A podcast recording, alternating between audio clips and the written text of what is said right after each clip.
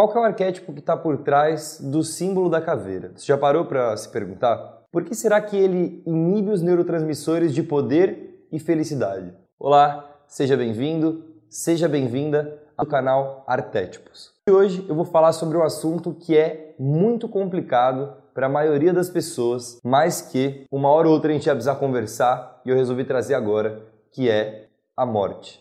Falando de arquétipos, se você fizer uma rápida busca, uma rápida pesquisa, você vai perceber que o símbolo da caveira ele é dito como um símbolo negativo, um símbolo que atrai a morte, que diminui a nossa produção de neurotransmissores de felicidade e de poder. Mas por que será que isso acontece? Bom, o símbolo da caveira ele está relacionado ao arquétipo da morte. Isso é inegável. Não tem como eu te dizer aqui que a gente pode mudar um arquétipo, porque isso simplesmente não existe. Um arquétipo é o que é. Ele é um modelo, uma ideia de algo que a gente compartilha no inconsciente coletivo e existe muito antes de nós. O arquétipo até evolui, mas não é possível mudar ele em essência. Então, se você entrar em contato com o símbolo de uma caveira, no mesmo momento a sua psique vai interpretar o que? Morte. E aí que está o ponto crucial da ideia que eu quero te passar hoje. O que, que existe debaixo da nossa carne? O que, que é exatamente igual entre todos nós? o fato de que vamos morrer. A gente pode ser pessoas completamente diferentes, afinal, o nosso ego, o que dá a sensação de eu, se constrói de maneira diferente em cada um de nós e a nossa aparência também. Só que, quando a gente morre, o que sobra de cada um? O nosso esqueleto, ou seja, a nossa caveira. E repara que a gente pode ser o mais diferente possível, a nossa caveira, o nosso esqueleto, vai ser sempre o mesmo, vai ser sempre igual. E é essa caveira, é esse esqueleto que nos mostra que a gente não tem escolha. Você pode ser pobre, rico, índio, branco, negro, homem, mulher, gordo, magro, não importa. Uma hora todos nós vamos morrer e o que vai sobrar é a nossa caveira. Porque a morte é considerada pela maioria de nós um arquétipo negativo. Por que será que quando a gente usa esse símbolo, toda a nossa estrutura psíquica interpreta ele de uma forma negativa. O que significa a morte? A morte significa o fim de um ciclo, uma mudança, uma transformação, uma renovação, o início de um novo ciclo, seja lá qual ciclo for esse. A morte significa um mergulho no desconhecido. E é claro que isso nos gera medo, nos gera angústia. E o medo e a angústia produzem em nós desespero e negativismo. É por isso se você usar uma caveira, os seus neurotransmissores vão ficar completamente malucos. Porque o seu cérebro não quer morrer. O seu ego não quer deixar de existir. O meu objetivo é que a gente possa começar a ressignificar a morte. Quem disse que a morte é um processo negativo? O nosso ego que não quer deixar de existir? Por que, que essa única coisa que a gente tem em comum precisa ser interpretada por nós de uma maneira tão ruim? Morte é transformação, e se a gente não começar a ressignificar esse evento, vamos ficar completamente suscetíveis à manipulação de pessoas e instituições que sabem o poder negativo que o símbolo da caveira pode nos causar. Eu acredito que a partir do momento em que a gente ressignifica a morte e começa a enxergar ela com serenidade, como um evento natural e principalmente positivo para nós, todos os grandes poderes, como a mídia, a moda, a publicidade e até mesmo as energias negativas que sabem como usar esse símbolo para mexer com a nossa psique vão parar de nos influenciar negativamente. Você concorda?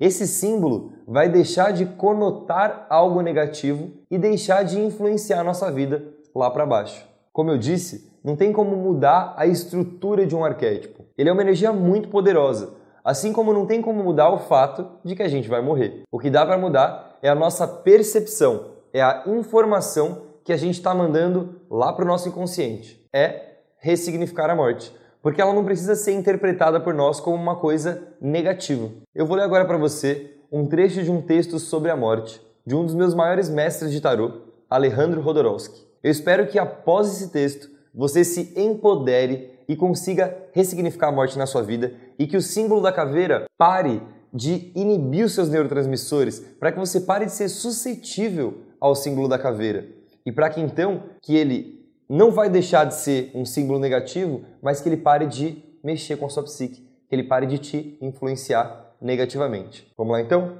O texto é, o nome do texto é E se a morte falasse? é do livro O Caminho do Tarô, de Alejandro Rodorowski e Mariane Costa. Eu indico inclusive esse livro para leitura num dos vídeos aqui do canal que eu falo sobre tarô. E se a morte falasse? Se você se apressar, me alcançará. Se frear, eu o alcançarei. Se andar tranquilamente, eu o acompanharei. Se girar, dançarei com você. Uma vez que nosso encontro é inevitável, enfrente-me agora mesmo. Eu sou a sua sombra interior, aquela que ri por trás da ilusão que você chama de realidade. Paciente como uma aranha, engastada como uma joia em cada um dos seus instantes, você compartilha comigo a sua vida. Ou, se você se recusar, não viverá na verdade. Você poderá fugir até o fim do mundo, e eu estarei sempre do seu lado. Desde que você nasceu, sou a mãe que não cessa de lhe dar a luz. Alegre-se então. Apenas quando você me concebe, sua vida ganha sentido. O insensato que não me reconhece se aferra às coisas sem ver que todas elas me pertencem. Não há nenhuma que não tenha o meu selo. Permanente em permanência, sou o segredo dos sábios. Eles sabem que só podem avançar pelo meu caminho. Aqueles que me assimilam se tornam espíritos poderosos, e aqueles que me negam, tentando em vão fugir, perdem as delícias do efêmero.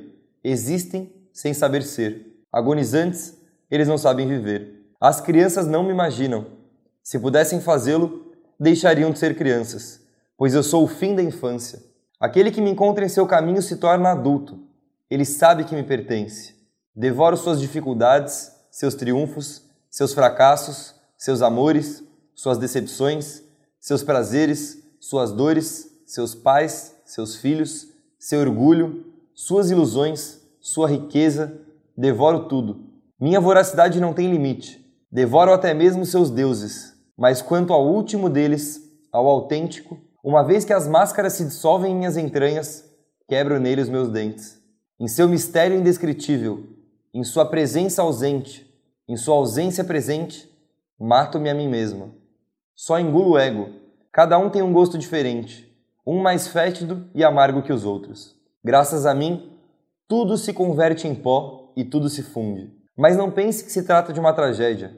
Faço da destruição um processo de um esplendor extremo. Espero que a vida se manifeste até alcançar a sua maior beleza e apareço então para eliminá-la com a mesma beleza.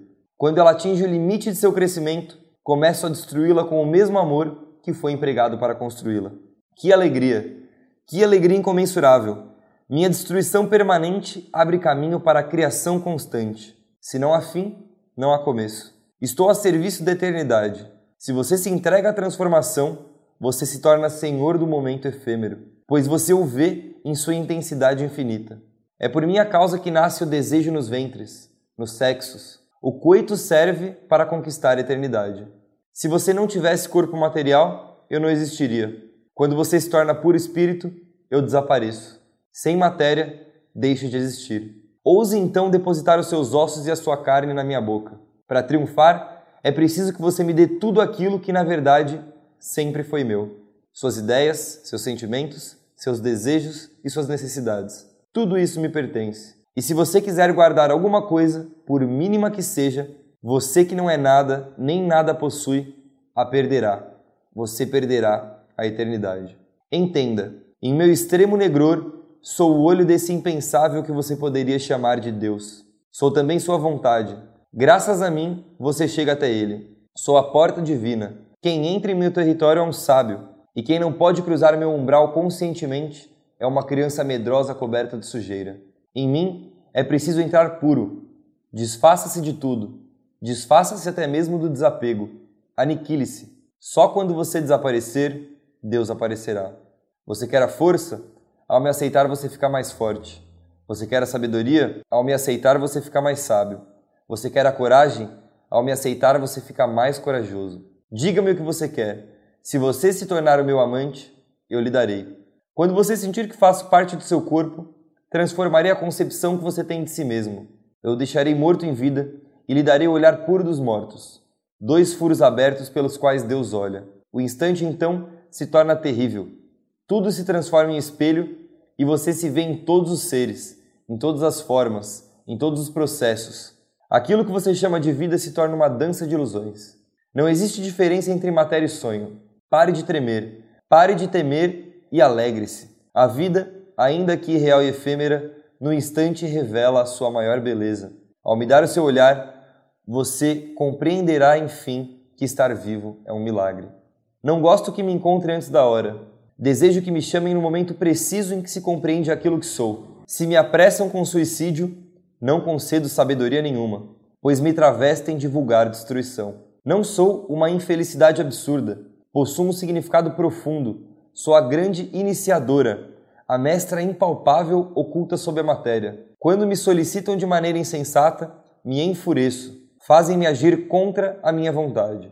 Apenas aqueles que chegam até mim com plena consciência me concedem o gozo supremo, mas a maioria dos seres, ignorantes, vem a mim pela guerra, pelo crime, pelo vício, pela doença, pelas catástrofes.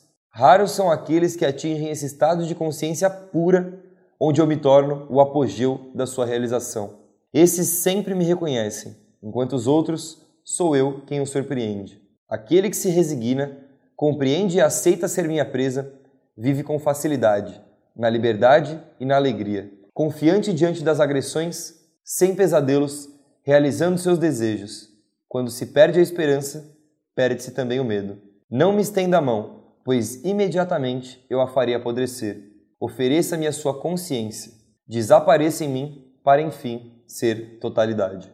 Bom, então eu espero que esse texto tenha te ajudado a perder um pouco do medo da morte, a perder um pouco do receio de observar um símbolo como a caveira. Basicamente, a ideia é que a gente pare de permitir que símbolos negativos mexam com a nossa psique de uma maneira tão profunda que grandes mídias, que meios de comunicação, que a publicidade principalmente consigam nos manipular. Então, o objetivo aqui não é falar que a caveira é um arquétipo positivo, porque a gente sabe que a caveira é um arquétipo que nos traz a sensação de morte, que nos traz a emoção e a percepção da morte, mas sim que a gente ressignifique a morte e que esse evento pare de ser algo visto como negativo por nós e que a gente possa ver ele como algo positivo, como uma passagem que todos vamos realizar, independente da nossa religião, independente da nossa crença, independente de dogma ou de qualquer coisa que a gente acredite. Esse momento vai acontecer e a gente precisa começar a aprender a lidar com ele de uma melhor maneira para que a gente pare de ser manipulado por símbolos que nos remetam à morte. Ok? E se você quiser fazer o seu mapa arquetípico e descobrir quais arquétipos mais influenciam a sua vida e quais arquétipos menos influenciam a sua vida, além de aprender como ativar esses arquétipos, é só enviar um e-mail para contato@artetipos.com. Um grande abraço e até a próxima.